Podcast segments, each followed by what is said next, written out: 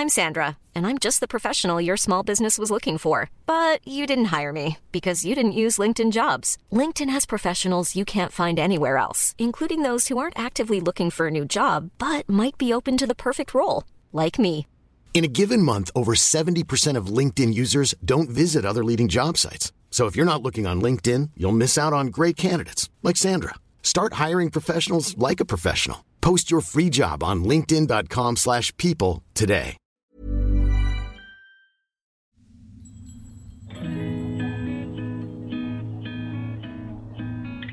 ¿Alguna vez te has quedado en blanco cuando tocan el tema de astros, lunas y eclipses? O sea, esto sería como cuando ah, te comes 12 uvas, güey, en Año Nuevo y empiezas a hacer nuevos propósitos. ¿O simplemente eres un recién salido del closet espiritual que quiere rascarle más a estos temas? Todo se puede magnificar. ¿Por qué? Porque el sol está iluminando las emociones. Seguro que aquí encuentras algo. Lo intencionas y e intencionarlo cambia todo. Porque admitámoslo, el lenguaje del cosmos regresó para quedarse. ¿Astro What? El podcast para que no te quedes con la cara de What la próxima vez que veas a tu amiga de los cuarzos o te pregunten cuál es tu ascendente o dónde tienes tu luna. Con Esteban Macías y Javier Basurto.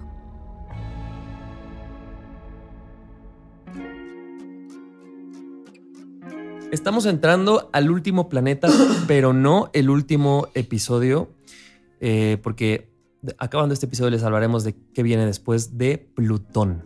El último planeta, y lo decíamos en el capítulo pasado, se ve chiquito y se ve como, como ahí lejano e indefenso, pero la fuerza y el poder que puede ejercer en nosotros, ya quiero saberlo todo, Esteban. Estamos listos para entrar a conocer sobre uno de mis planetas dominantes. Estamos listos. ¿Dominantes y favoritos o lo dejamos en dominantes? Sí, la neta sí me gusta mucho. Sí, sí te gusta. Creo que yo tengo un favoritismo por los planetas súper densos, ¿no? Así. ¿Cuáles son los planetas favoritos? Saturno y Plutón. Esteban? Saturno y Plutón. Y el Sol. Ya sabes. Y el Sol, que, me- y el Saturno que menos Plutón. te gusta, Júpiter. Me caga Júpiter. No, amigos, de verdad. Eh, es, es un planeta muy potente, es el regente de Escorpio, así que tú también deberías de quererlo mucho si es que andas muy amiguis con tu luna. Soy muy amigo de mi luna. Eres muy amigo de tu luna, entonces, güey. Entonces tengo que es ser amigo de Plutón. este- claro. Ok. Aparte quiero que sepas algo, los millennials en general, yo sé que siempre hablo de los millennials, las demás generaciones están diciendo, tírennos un pan. ya Pero pues a ver, es que es un programa hecho por millennials. Sí, Que chavos, te, voy, que te voy a decir algo, te voy a decir algo para que mm, te sientas ya grande. Hace mucho yo sentía que los millennials éramos lo último. Los chavos. Y entonces ahorita me dijo una amiga que tiene sobrinos, dice, es que güey, a nosotros ya nos ven como los tíos viejitos. O sea, bueno, los tíos ya señores. Y decía, Siéntese, señora. ¿En qué momento el, el millennial ya se sienta señora? Porque ya hay nuevas generaciones, ¿no? Sí, me vuela la cabeza. cabrón, güey, ¿no? Me vuela la Pero cabeza. Pero bueno, en los millennials... millennials tenemos a un Plutón, eh, pues, bastante poderoso. Lo tenemos en Escorpio, en su casa. En su casa. Güey, le mama los, a los millennials tener estos planetas en su casa. Es que, a ver, volvemos a lo mismo. La generación millennial no es por menospreciar las otras generaciones, gente. No, para nada. Todos somos necesarios. Pero es que la generación millennial era la generación de la transformación. Era la generación que iba a marcar el quiebre. Digamos que a nosotros nos tocó ver explotar el asunto. De hecho, nos tocó explotarlo. Nos tocó ver cómo... No lo explotamos nosotros, pero nosotros ya terminamos de darle el tiro La- de gracia. Lo que llaman la gota que derramó el vaso. El millennial que- fue la gota que derramó el vaso. El millennial fue la gota que derramó el vaso. Y la gota, ¿qué le pasa? Que ve todo. Ve Ve, ve- esa destrucción. Porque no, la también. aventaron y ¡pum! Por- es, una, es una relación extraña. Los centennials, por ejemplo, vienen a la reconstrucción un poco. ¿Sabes? Empiezan como ya a verlo derrumbado. Todavía les agarra un poquito, pero ya dicen, ok, ¿qué vamos a hacer con esto? Y si estás hablando de derrumbes en los centennials, quiere decir que entonces hubo muerte o transmutación. O sea, eso, es Sí. el- eso tiene que ver con Plutón. 100%. Plutón es muerte, es regeneración, es transformación, es el, es el dueño de las sombras. De hecho, en la mitología o, o en la astrología tradicional se le relaciona con Hades. ¿Sabes? El, el- dios del inframundo, ¿sabes? Eh, nos habla, de hecho en el tarot, por ejemplo, eh, también está relacionado con la tarjeta de la muerte, ¿no? Escorpio está relacionado con la tarjeta de la muerte. Y de alguna manera nos está hablando de cómo todo aquello que tuvo un crecimiento, que tuvo una expansión, que tuvo una realización, tiene que morir, por un lado. O sea, nos está hablando de, para que esto continúe, la única manera es la muerte. La muerte entendida como el fin de un ciclo para el nacimiento del otro y cómo a partir de esa muerte esa muerte es la que sirve como base para el nuevo nacimiento. Por lo tanto... ¿Qué es lo que dices, perdón, de Centennials, Millennials? estos derrumbes que dejaron yo los tomo para reconstruir. Totalmente. Entonces nos está enseñando, si te fijas, Plutón en Escorpio, ahora pasa a Sagitario, quiere decir una transformación de los ideales con los cuales queremos darle forma al mundo. Pero tengo una pregunta ahí a Plutón se le puede entender como viene a destruir lo nuevo o se habla más de lo que vas a construir o simplemente es un punto en el que convergen estas dos cosas. Plutón es un planeta complejo. Porque me parece que es bien distinto ver el derrumbe de algo a estar proponiendo el nuevo sistema que quieras proponer, ¿no? Para darle... Sí, o sea, como toda la transformación completa. Claro. Creo que lo que hace Plutón es, a ver, entendamos a Plutón como el rey del, lo oculto, ¿no? ¿Cuál, ¿Qué es el inframundo? Es aquello que está eh, oculto, no lo podemos ver. Incluso el mundo de la espiritualidad a veces es imposible entrar, pero ahí está. Entonces, Plutón primero lo que hace es saca de la oscuridad lo que no se ve. Nos está hablando de los impulsos escondidos. Se relaciona mucho con Marte. Por eso a Escorpio lo rige Marte y Plutón. ¿Por qué? Porque Marte nos habla de los procesos de cambio y destrucción. ¿Te acuerdas cuando hablamos de Marte que les dije? Nos va a hablar de los lugares también de nuestro estilo de destrucción de las cosas. Entonces, Marte es una destrucción más del 1%, ¿sabes? Es, tiene que ver con, con una destrucción más material, más física, porque es el mundo de la acción, entonces es inmediato, ¿no? Es muchísimo más. La causa y el efecto se ven de forma inmediata. ¿Qué ocurre? La acumulación de mis impulsos de cambio la acumulación de mis estilos de destrucción, de mis acciones destructivas, se van a ir acumulando y Plutón lo que hace es mostrarlas. Es como tú llevas actuando de cierta manera. Le da foco a eso que ha estado oculto. Exacto. Que, que ha sido no solo que ha estado oculto, es algo que ha sido practicado mucho tiempo, que de hecho está casi mimetizado contigo. Eres tú solo que lo haces tanto y lo haces desde un lugar tan inconsciente que ya ni te das cuenta de que está ocurriendo. Por lo tanto, Plutón lo que hace es saca a la luz esas cosas.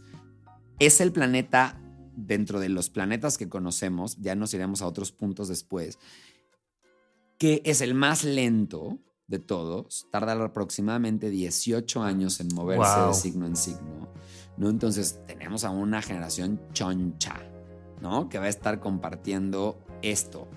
Em, y de alguna manera también retrograda, ¿no? Se tarda mucho tiempo en pasar y luego cuando se regresa lento. O sea, por ejemplo, todo 2022 tuvimos a Plutón en Capricornio en el grado 29.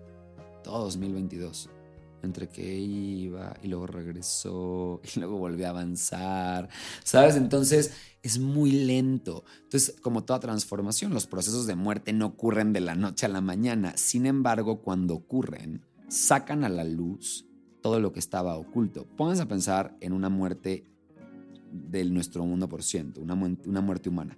Cuando una persona muere, Curiosamente, ahí es cuando se revelan muchas cosas de la persona. ¿Te has fijado? Salen los secretos, las cosas ocultas, se descubren cosas. O el cariño, te das cuenta, ¿no? que la persona tuvo, tenía. Todo. Sale a la luz. Creo que es el estado de muerte, es el estado de los finales, es, es la habilidad del ser humano de en esos momentos poder reflexionar sobre su propia, su propia mortandad, como su propio ciclo, que se da cuenta de su propio crecimiento. Pero también te voy a decir algo muy perverso que pienso y es, también cuando, cuando tú te, te pones frente a la muerte de un otro, e, en este 1% también hay un mensaje de, puedo ya decir lo que pienso respecto a ti, persona, ya persona muerta, o puedo ya, por eso salen a la luz ciertas cosas, porque ya tampoco te veo como como alguien que está en, en esta vida conmigo. Mira, todas. O sea, como, como si fuera un. Ya estás fuera de la competencia, entonces me permite ya vulnerarme por completo. Claro. Porque si no, entonces todavía sigo pensando, si yo digo esto de él, ¿qué va a decir? Y lo sigo viendo como un otro en un 1%, ¿no? Totalmente. Nos desinhibe, ¿no? Como que de alguna manera viene a liberarnos, pero desde un lugar muy oscuro, ¿no? Como que va y mete la mano a nuestro inframundo, va y mete la mano a nuestro mundo interior, al lugar de las sombras.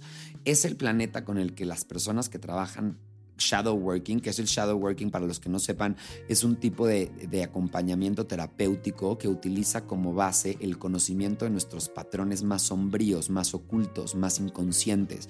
Se relaciona mucho al trabajo del ego y también a los patrones de autodestrucción que cuando están operando desde el inconsciente nos afectan. Yo, por ejemplo, hago mucho coaching desde el shadow working y a mí por eso Plutón me gusta mucho porque he entendido que dentro de la oscuridad de cada ser humano yacen muchos de los miedos, de los traumas, de, de las cosas base que dieron forma a por qué ese patrón se está manifestando de la manera destructiva como se está manifestando, ¿no? Eh, vamos a suponerlo, vamos a poner, es más, es, menos, es más complejo lo que voy a decir, pero vamos a ponerlo en un ejemplo, ¿no? Eh, una persona que fue buleada y que se sintió rechazada constantemente y cuando crece no entiende por qué él rechaza ahora a las personas, ¿no? Y por qué cuando está con personas que le recuerdan a sus propios abusadores, tiende a mostrarse arrogante, soberbio o tiende a buscarlos y tiende a decepcionarse. Este proceso inconsciente por verlo muy burdo y muy simple, nos está mostrando cómo es un trauma, es un... El trauma está relacionado con el dolor. ojo, porque la palabra trauma no tiene que ver con un evento, la calidad de un evento. La palabra trauma tiene que ver con cómo un evento genera una impronta de dolor dentro de nosotros. Quiere decir que todos experimentamos trauma. Entonces, cuando me refiero a trauma, me refiero a eso. Entonces, ese trauma nos está hablando de cómo ahí hay una razón del por qué nos convertimos en quienes somos y también ahí está la excusa de transformación para liberarnos de en quién nos convertimos.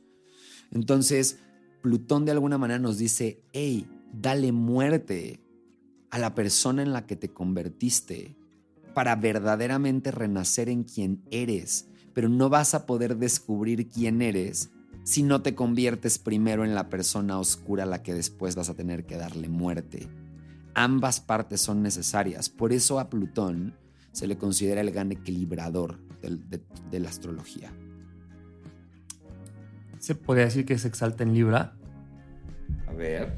Pues no sé, si ahorita dijiste que era como el gran equilibrador, pensé que tal vez ahí se podría sentir exaltado, pero no lo sé. ¿Dónde crees? No se sabe. A ciencia cierta no se sabe.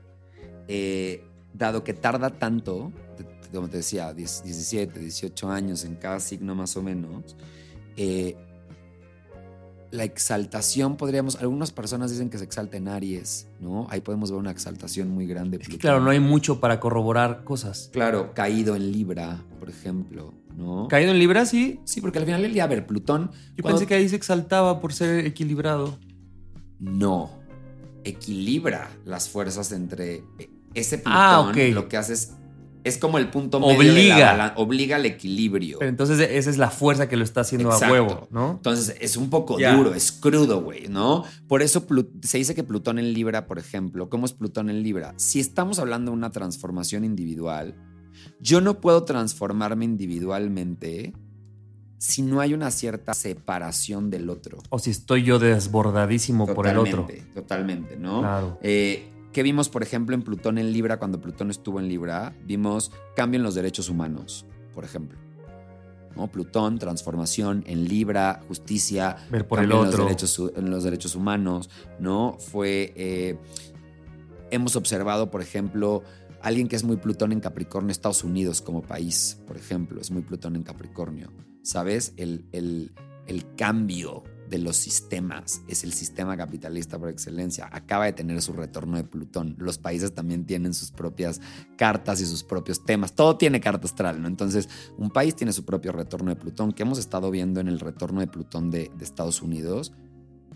Estamos viendo un, vamos a decirlo así, una caída de un sistema hegemónico brutal de un sistema para ellos. Están reentendiéndose como nación en un contexto mundial, ¿sabes? Oye, y me parece muy bonito algo que dijimos en el episodio de Saturno y es, por un lado, tiene muy mala prensa, ya lo decías. Y lo que decíamos ahí es, Saturno te ayuda a ver y hacer, digamos, el corte caja de algo que tú has hecho. Por, por tanto, quien lo duro o no duro de Saturno no lo hizo Saturno, lo hiciste tú, ¿no? Exacto. Me parece que con, que con Plutón volvemos a esta misma analogía de, güey, yo soy el foco que va a hacerte ver lo oculto o, o lo, o lo que no has querido ver y entonces el resultado va a ser absoluta responsabilidad tuya, ¿no? Y, por tanto no es, no es responsabilidad ni de la energía de Plutón Total. ni del planeta como tal. Y aquí sí hay una decisión. Claro. Mátalo o no cambies. Ma- o sea, es o le das muerte tú o te da muerte a ti. ¿Sabes? O sea, es un tómalo. ¿No? Y es un tema de causa y efecto fuerte. Entonces, por eso se relaciona con Marte.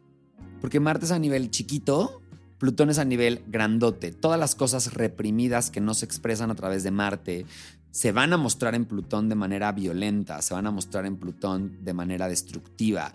¿no? Entonces sí, Plutón puede ser un planeta bastante destructivo, pero también es un planeta que nos habla de una profundidad de transformación brutal. Dime si está bien aspectado, qué cosas chidas vamos a tener ahí. Por ejemplo, si tenemos a Plutón bien aspectado, primero vamos a tener grandes eh, psíquicos, por ejemplo. Eh, va a haber personas que están muy conectadas con la magia. Magia, ¿qué es magia? Porque esa palabra la escuchamos y nos imaginamos a Harry Potter. Magia es la habilidad de desde la conciencia poder generar una realidad y transformarla o manipularla de la manera en la que yo quiero. Entonces, el acto psicológico incluso es magia. Porque cuando tú haces terapia, cambia, empieza a cambiar la vida, ¿no? Hiciste magia contigo mismo. Entonces, empecemos a entender que magia no son varitas, ni hechizos, ni polvos mágicos. Magia es un estado de conciencia. Y no un bibidi babidi boom. Totalmente. Ahora, ¿qué más nos da Plutón bien aspectado? Ambición, deseo de independencia, aspiración a la elevación espiritual, ¿no? Eh, hay un dominio de mí mismo, dominio de las fuerzas de la naturaleza, aptitudes para investigar, si es el que saca las cosas ocultas, personas con plutones poderosos o plutones muy bien aspectados, pues van a ser detectives, güey, naturales, o sea...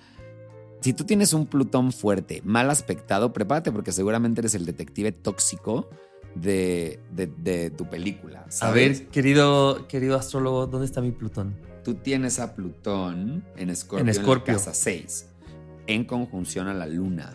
Eso quiere decir que tú has aprendido a lo largo de tu vida a pasar de un estado a veces de inconsciencia porque tienes a Plutón retrógrado, o sea, el planeta haciendo sus funciones al revés, en donde probablemente tus propias emociones, en vez de usarlas para entenderte a ti mismo, las usabas para ser codependiente, victimizarte, dominar, controlar, esconder tu propio mundo emocional.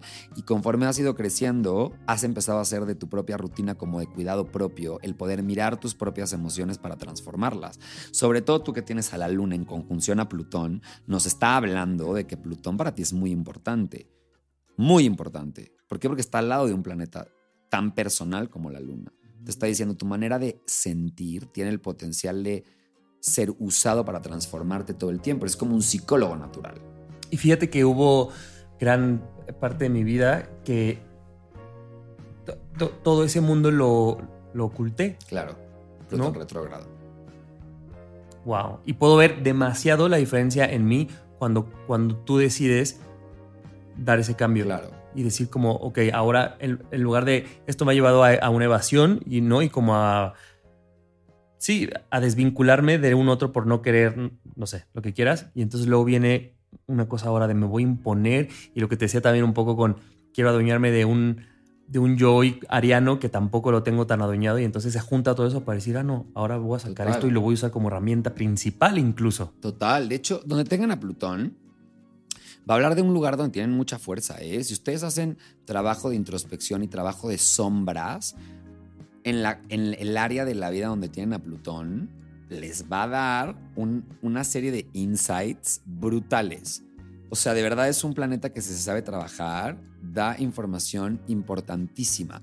De hecho, yo creo, hay una parte de mí que luego dice, güey, me encantaría hacer lecturas de solo Plutón, ¿sabes? Como viendo a nivel plutoniano qué cosas hay dentro de la persona, donde no analicemos la carta, solo analicemos a Plutón y a los aspectos que está haciendo Plutón dentro de la carta. Pero a ver, por ejemplo, o sea, danos un ejemplo. Tú al solo analizar Plutón, ¿qué te diría de la gente? Por ejemplo, me, avisaría de cómo es su nivel de ambición en esa zona de su vida. Me hablaría de cuáles son los patrones o los lugares o pensamientos más oscuros que pueden visitar a la persona dentro de esas áreas. Los planetas con los que esté haciendo aspectos nos pueden dar pistas acerca de los lugares donde va a transformarse y a través de qué partes de su personalidad se va a transformar. Tú, por ejemplo, con la luna, eh, transformación a través del mundo emocional, ¿no? Yo, por ejemplo, tengo a Plutón en el medio cielo. ¿Qué significa esto? Trabajo de lo oculto, como carrera, como vocación. Aquí andamos hablándoles de pinches astros y estrellas, ¿no? Eh, y la diferencia entre tú y yo es que tú te dedicas a esto. Claro. Esta es tu profesión. Claro. ¿no? Y de alguna manera está en el medio cielo, ¿sabes? Es como, y también, por ejemplo, un Plutón en el ascendente, que es una posición complicada, es una posición no tan común, se tarda tanto, güey, que de repente que alguien saque Plutón en el ascendente es porque de verdad el alma dijo, tengo que experimentar mi propia ambición, mi propio poder, tengo que experimentar cómo me presento desde mi poder y qué tanto regulo mis procesos de muerte y transformación como autoafirmación. O sea, tenemos, por ejemplo, casos de personas que con un Plutón en el ascendente, eh, pueden ser personas que se transformen a través de crisis y eventos duros, incluso pudiendo ser eventos que, o sea, son estas personas que en sus historias puede llegar a ver una cosa como estuve a punto de morir, pero no morí.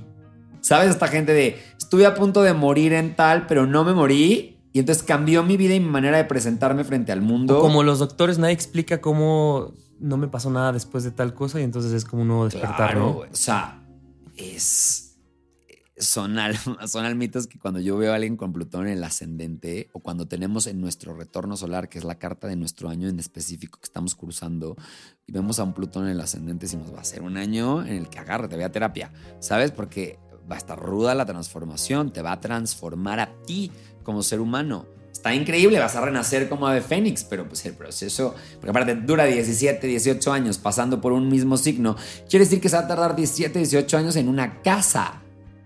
O sea, si tú lo tuviste en el ascendente, es muy probable que va a estar transitando tu ascendente durante 17 años. Yo, es, yo estoy viviendo eso ahorita. Yo estoy teniendo a Plutón en el ascendente a partir de que cumplí 33 años. Pero te va a durar hasta los cuarenta y tantos, hijo. Literal.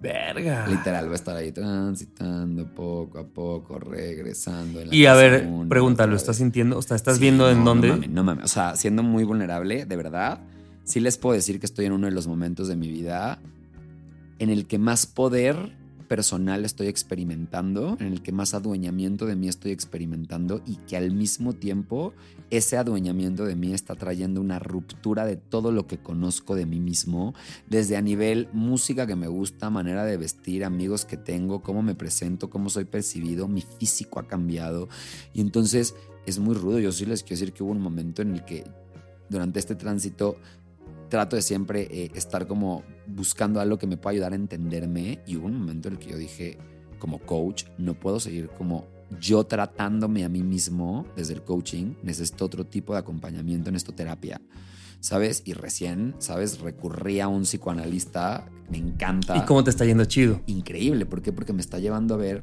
y él es shadow worker, ¿no? Entonces no sabes todas las cosas que me está sacando a la luz, que yo no de verdad, bueno, por más que llevo trabajando en mí mismo, no tenía ni idea que estaban ahí y que ahorita las veo y digo, uff, se ve rudo el camino, amigos, pero vamos. Y es que además ver, es eso, o sea, me parece que descubrir una nueva terapia, un nuevo camino es como que mirarte a ti mismo desde otra perspectiva y luego dices, güey, desde esta perspectiva no ve, más bien ya veo el punto ciego que desde la otra nomás no lo podía ver porque ahí estaba trasito de mí y yo no veía ahí. Pues está cabrón. ¿no? Y entonces las perspectivas, dependiendo a través de qué herramienta las estemos usando para ver exactamente lo mismo, ¿no? Solo nos ayuda a ver otro punto de vista. Mira, a ver, a ti dónde te está cayendo. A ver, enséñame, enséñame. Ya me dijiste, ¿no? Sí, pero o sea, ahorita como tránsito. ¿Y cómo voy a saber eso? A ver. A ver, ¿dónde está Capricornio? Estamos ahorita en tránsito de Plutón en Capricornio, a ti te está cayendo en la casa de la espiritualidad y está empezando. O sea, Plutón lleva como unos añitos, que serán unos cuatro añitos, que empezó a remover en ti tema. Una vez que resolviste tu tema de pareja, una vez que resolviste tu tema de cómo estás con el otro. Tal cual, fue como en los 28. Empezó un proceso de espiritualidad, de cuestionamiento de tu propia estructura espiritual, a sacar de ti cosas que no sabías que estaban dentro de ti. Entonces te va a trans. O sea, tú vas a estar en un proceso de expansión espiritual porque aparte después va a pasar a Pisces y tu Pisces lo tienes en la casa 9. Entonces va a venir un adueñamiento de tu poder. O sea, esto no va a parar, hijo. esto no va a parar, esto solamente se va a hacer más intenso. ¿no? ¿Sabes? O sea, esto solo va increciendo. Deberían de ver la cara de Javier. Me acaba de ver con una cara de, oh no, oh no. Así. No. Marica, sí, sí, siento mucho decirte. Pero a ver, te voy a decir algo. Eh, justo hace ratito hablábamos que muchos de ustedes nos escriben que, y además en la gráfica también se ve que el episodio más escuchado es el de 99 y 1%. Y yo le decía a Esteban, cuando grabamos ese episodio y cuando yo empecé a, entender estas cosas, me acuerdo que al otro día me iba a Colima y eran ocho horas en carretera y yo venía a las ocho horas mudo, lo que nunca. yo yo ocupado, güey. Y yo, y entonces yo eh, decía, no, esto se está tardando mucho en procesar porque es demasiada información, ¿no? Y luego, bueno, ya pasa el tiempo y el podcast a mí me ha ayudado porque es, lo escucho, lo grabo, lo volvemos a escuchar, hacemos reels y entonces es, yo cada que lo escucho aprendo y aprendo y aprendo y aprendo. Y que me digas que todavía falta mucho, yo digo, güey. Acaba de empezar, acaba de empezar. Está empezando. Es que esto es demasiado, amigos. Sí, sí. Yo te, se te dijo, güey, tú eras muy bruja. Yo cuando te, cuando te vi, te dije, aquí bajan, baja por baja ruta 6. Oye, eh, ¿qué energía tiene, masculina o femenina? Femenina, curiosamente. Bueno, no curiosamente, ya habiendo hablado de Saturno, nos podemos dar cuenta que, a ver, luego tenemos esta configuración, que esto sí es un estereotipo cultural de que la energía femenina es más dócil y la energía masculina es más agresiva. No, señores, a veces la energía femenina puede ser igual de dura e igual de pues de poderosa y poderosa y la energía masculina. Me parece que eso tiene todo que ver con una connotación social que le hemos puesto, ¿no? De debilidad a la mujer y de tú no das tanta lección tan, tan dura y tan, ¿no? Es como... Para todas las feministas que nos están escuchando, quiero que sepan que... Porque, porque allá afuera, antes que lo digas, sí que hay alguna, algunos colectivos feministas que ponen esto sobre la mesa y me parece muy importante. Me parece importantísimo. Esa separación. De hecho, ¿por qué crees que estamos viendo tanto movimiento feminista y me encanta? Plutón está haciendo sus últimos tránsitos por Capricornio. Los últimos 18 años hemos visto un boom en un en tirar el sistema patriarcal. Si hay, si hay un signo que rige al patriarcado, Capricornio. Y si está Plutón ahí, que es darle muerte a eso. Plutón le está dando muerte. Y está bien, no nos está diciendo que sea malo, eh, ojo. Fue necesario, ¿eh? Era necesario. Nosotros necesitábamos de un sistema, ojo, no estoy juzgándolo de bueno o malo, solo esto era necesario. Con todo lo que trajo, ¿eh? Con el tema económico, con el tema tal, no hubiéramos experimentado el crecimiento como, no digo que mejor o peor, solo no estaríamos viviendo el crecimiento que estamos viviendo si no hubiera sido por esta, este sistema. ¿Qué nos está diciendo Plutón en los últimos, en los últimos grados de Capricornio? Este sistema ya, ya llegó a, ya dio lo que tenía que dar Ahora necesitamos empezar a entrar en un nuevo entendimiento de quiénes somos. ¿No? Plutón, en Acuario. No sigue Plutón en Pisces tampoco en tu caso, lo leí mal. Plutón en Acuario. Que también es espiritualidad. Plutón en Acuario es muy espiritual. ¿Sabes? Es. Llega un momento en el que nos toca cambiar de sistema. ¿Y qué va a pasar en 18 años más? Vamos a terminar con otro pedacito del sistema. ¿Sabes? Ahorita, por ejemplo, sí prepárense para que durante todo Plutón en Acuario, por ejemplo, vamos a ver desde la parte más transformadora de la tecnología y también vamos a darnos cuenta de toda la oscuridad de los avances tecnológicos, científicos. O sea, los próximos 18 años a partir de que, de que Plutón, que esto lo hacen dos, ya ahorita, 2000, marzo del 2023, Plutón deja Capricornio, entra en Acuario, va a volver a regresar a Capricornio al final del año y durante ¿Por retrogradación? por retrogradación. Y en 2024, como que va a terminar de tumbar lo que no tumbó en 2000, finales del 2023. 2024 va a entrar y le va a dar con todo a la parte acuariana. Entonces, ¿qué podemos esperar? Vamos a ver un boom en la tecnología, vamos a ver un boom de, se van a descubrir cosas tecnológicas, pero también vamos a descubrir la oscuridad y los vicios y la parte más densa de los avances, el progreso, la idea de comunidad. O sea, nos va a mostrar las dos caras. Qué emocionante. Qué emoción, ¿no? Siento que va a ser un gran puerto al que vamos. Es que analízalo. Urano cambia a Géminis en 2026. Plutón oficialmente cambia a Acuario en 2024. Signos de aire.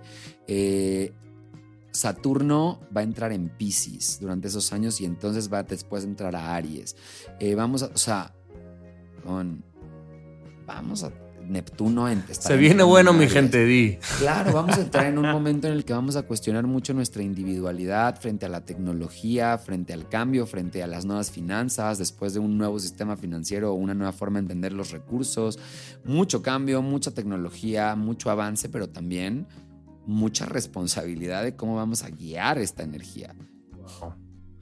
Oye, eh, acabamos con planetas, pero vamos el siguiente episodio con Lilith. Vamos a ir con Lilith y Quirón. ¿Qué quieres primero, Quirón o Lilith? Yo preferiría Lilith. Lilith primero y después nos vamos a Quirón. Quirón es denso. Por eso, porque ya venimos de, de un Plutón, de un Sí, Neptuno, vámonos. entonces También vámonos a Lilith un... es densón. Pero me gusta. Lilith suena bonito. Así- Praise Lilith. Tengo, O sea, muchas tengo un par de preguntas, pero no las voy a hacer ahorita porque son para Lilith. Así que, eh, pues gracias por escucharnos. Si llegaste hasta acá, recuerda que los lunes en Instagram Live damos una ampliación del tema. Y si no llegaste en vivo, pues ahí lo tenemos guardado para que te lo eches. Échenselo. Y ahorita que dije Praise Lilith es que me recordó la frase de Sabrina, la, la serie de esta nueva versión de Sabrina. Ah, no vi la que nueva. Dicen mucho Praise Lilith, Praise Lilith, que básicamente lo que significa es alabada hacia Lilith. Y es una frase muy fuerte porque quiero nada más adelantarles que Lilith es una... Es, Lilith es un cuerpo que de alguna manera lo que nos está pidiendo energéticamente es ver nuestros impulsos de libertad, pero desde un lugar muy sombrío. Es Lili es la herida, no sé nada. no, No. Lilith es la en, en la mitología de Lilith, si así lo queremos ver, es la primera esposa de Adán. Adán, Adán, Adán. Ay, y ya me acuerdo de esta historia que me voló la cabeza. Es- No, espérate. Esto va para Lilith. Esto va para Lilith. Sí. Nomás les quiero decir a todas las mujeres que se hombres y mujeres que se identifican con una búsqueda de la libertad, no se pierdan el capítulo de Lilith porque habla de oscuridad, pero también trae una luz ahí escondida detrás. Es muy interesante. Pues ya. Más picados imposibles. Escuchen el próximo miércoles. Adiós. Cuídense mucho, chao. ¿Astro What? La guía fácil para entender lo básico de astrología, con Esteban Macías y Javier Basurto.